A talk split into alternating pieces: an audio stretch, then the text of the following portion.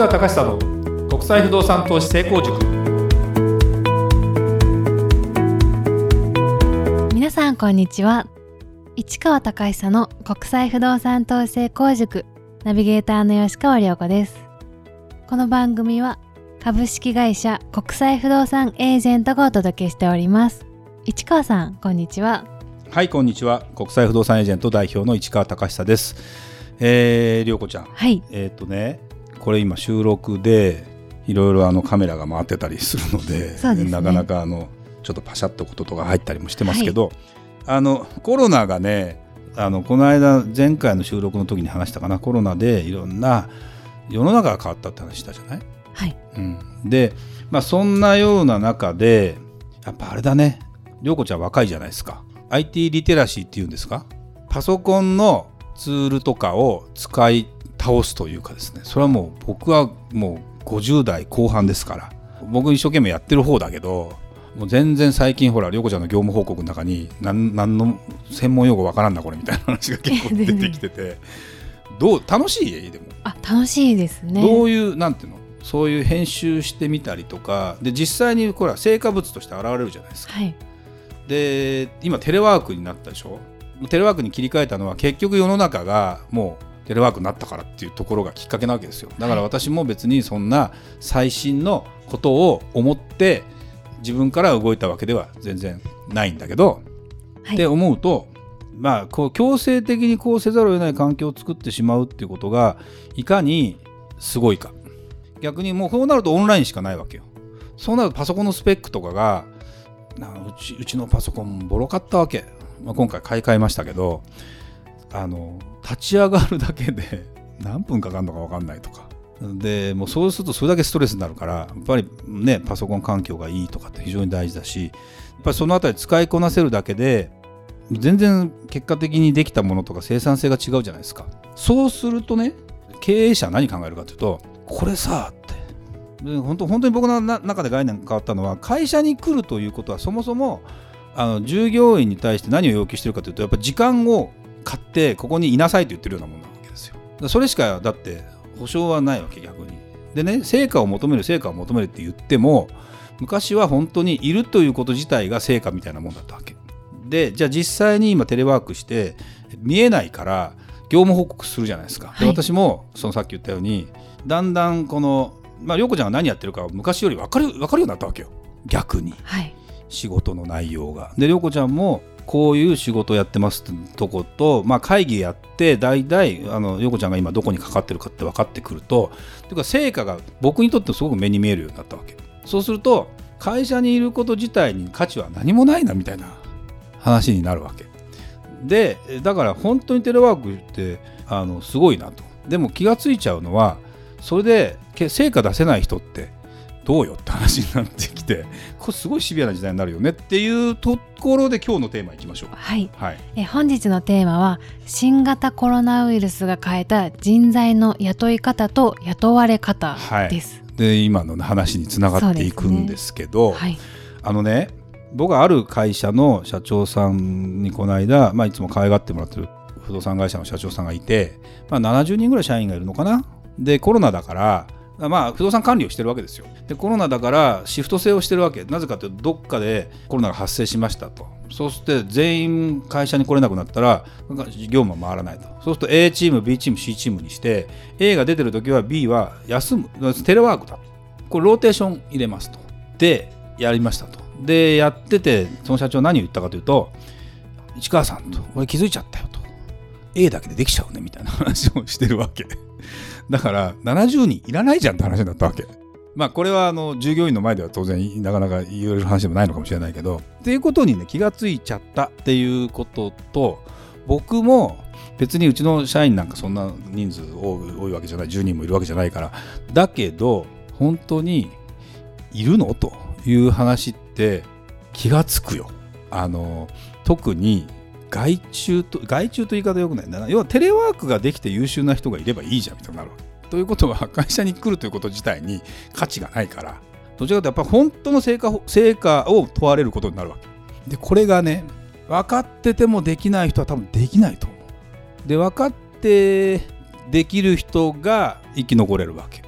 で分かってまあ分かってなくてもできる人は別に生き残ってんだけど。でね特に僕はあのあ、まあ、昨日の日経新聞かなにも出てたけど結局ね、えっと、育児をしている女性とかなかなかフルタイムに会社には行けないけどでもあの時間がある程度自由に使える中で在宅ワーク的なものだったらいくらでも仕事をしたいっていう女性の方非常に多いと。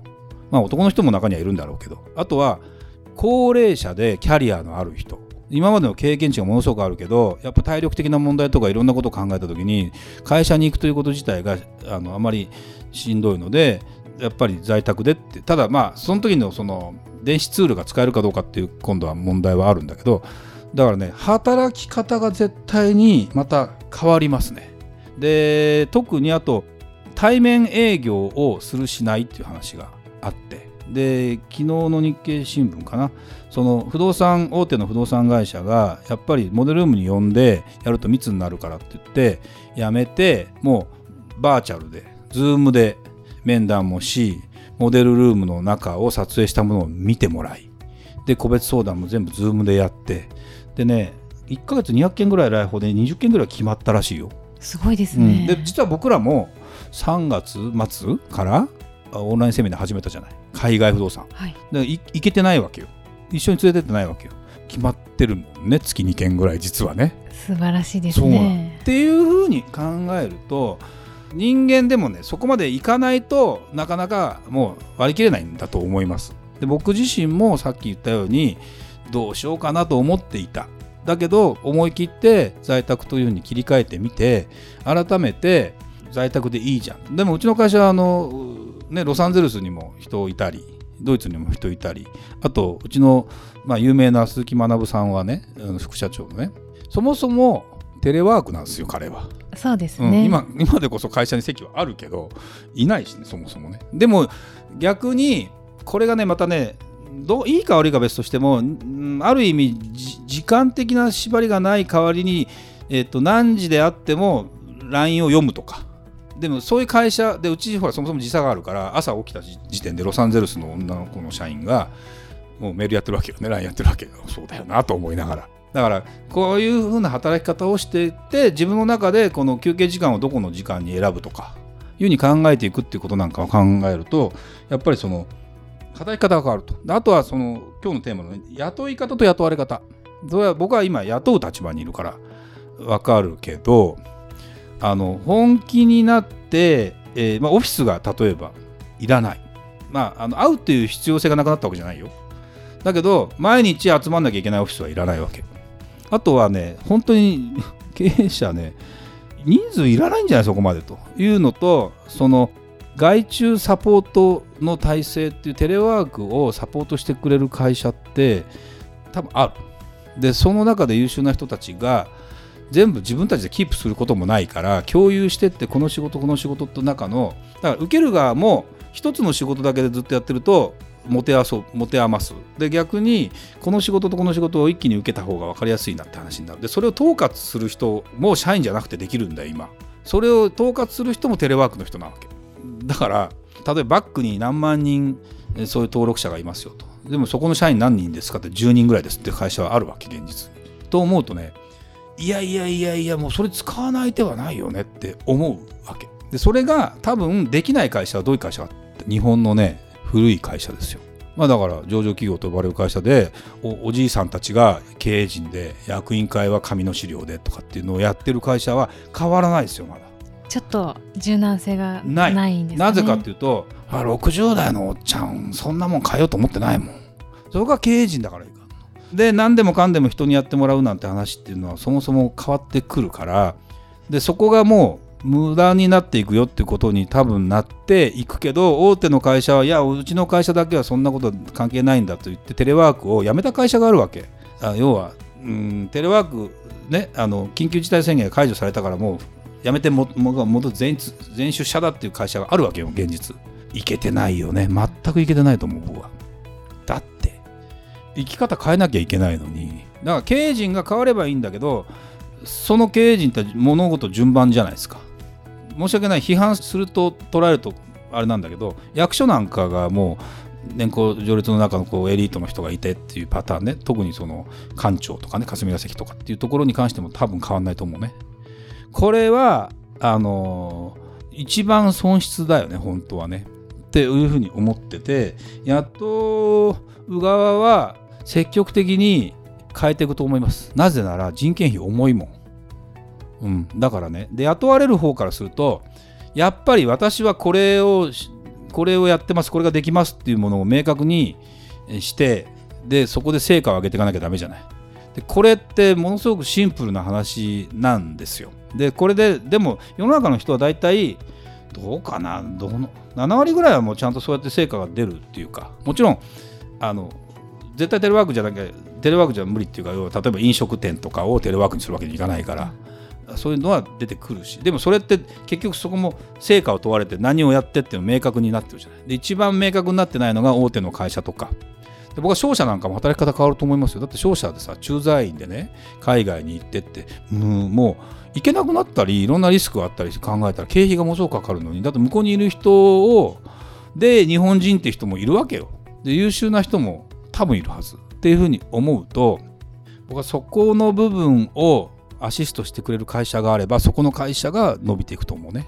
ちゃんと。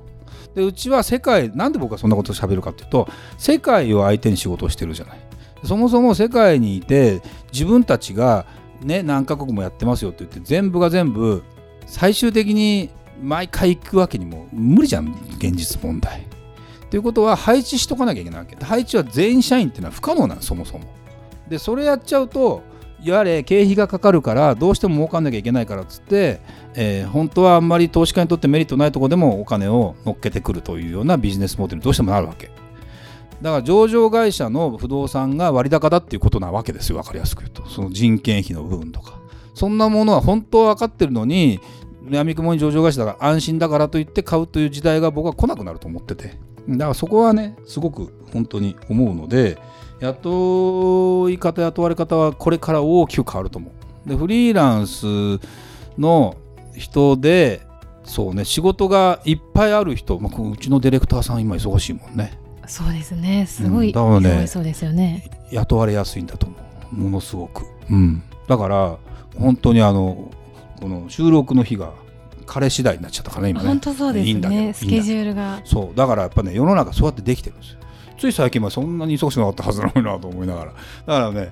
それはね外注が増えるわけですよ。でそこにスキルがある程度あって。でそこをまたご託を並べてなんか余計なこと言ってくる人は面倒くさいから雇わないとかってなるともう余計いいんじゃないかなみたいな話になるので本当にあのすごいね。だからあの捨てたもんじゃないというかあの営業が下手な人でも仕事は取れるんじゃない？逆に。そこ整理しておけば。でそれを今度見つける側からするとちゃんと見つけようと思うし見あの見つかってほしいというかその自分をアピールしたいなってところに関しても変わっていくしだからもう新卒採用で普通に横並びで、えーと、まとめてドンっていうのも変わっていくんじゃないかなって気もするしどんどんどんどんなんだろうな。あのそういうことは変わっていく気がしますよね。だから、まあ、僕がいたね大昔だから最初に入ったリクルートって会社がね今世界的な企業になったけど実はコロナでだってね、ゼクシー事業ね、人材採用事業ね、住宅事業ね、広告系、全部減ってますよ。だって、この社長インタビューって日経ビジネスのあれオンラインに載ってたから見たけど、20%ぐらい減ってるかな、売り上げが。30%ぐらい減ってる。あのリクルートが、もう、のやってる仕事の生活領域のところが、バッサリやられるんですよ。だけど多分彼らはその中でどうやって生きていくかってこととか今度マッチングしたりすることを考えておあのもう大手の会社になっちゃっても人材的にも、あ、のそうじゃないっていう意見もなか方やあるけどあるけどでもまあそこはなんとかしていくんじゃないかなって気もするしそういうところのビジネスモデルも多分変わっていくしでもでもまあ YouTube なんかも全部広告だし Google なんかも結局広告費で稼いでるけど中小企業もお金かけずにアピールすることができるようになってきたじゃないですか。これはものすごく画期的だよね。うん、と思うと物事のサービスに余計なお金が乗っからないでちゃんとしたものの本質っていうものが語れるようになってくるのは非常にいいかなって気もするし。で働く人からすると移動時間がないとかね非常にやっぱりいいよね。うん、まあ歩かなくなって筋肉が落ちましたって涼子ちゃんの話は気をつけないといけないけどね。そうですねちょっと、うん、これはねまあでも暑いからね今ね。歩きゃいいのかって話もあるけどね、まあ、でもそれは本当に考えていかなきゃいけないけどまあそんな感じであの世の中変わっていくのかなっていうふうに思います。はい。ありがとうございました。それではまた次回お会いしましょう。ありがとうございました。ありがとうございました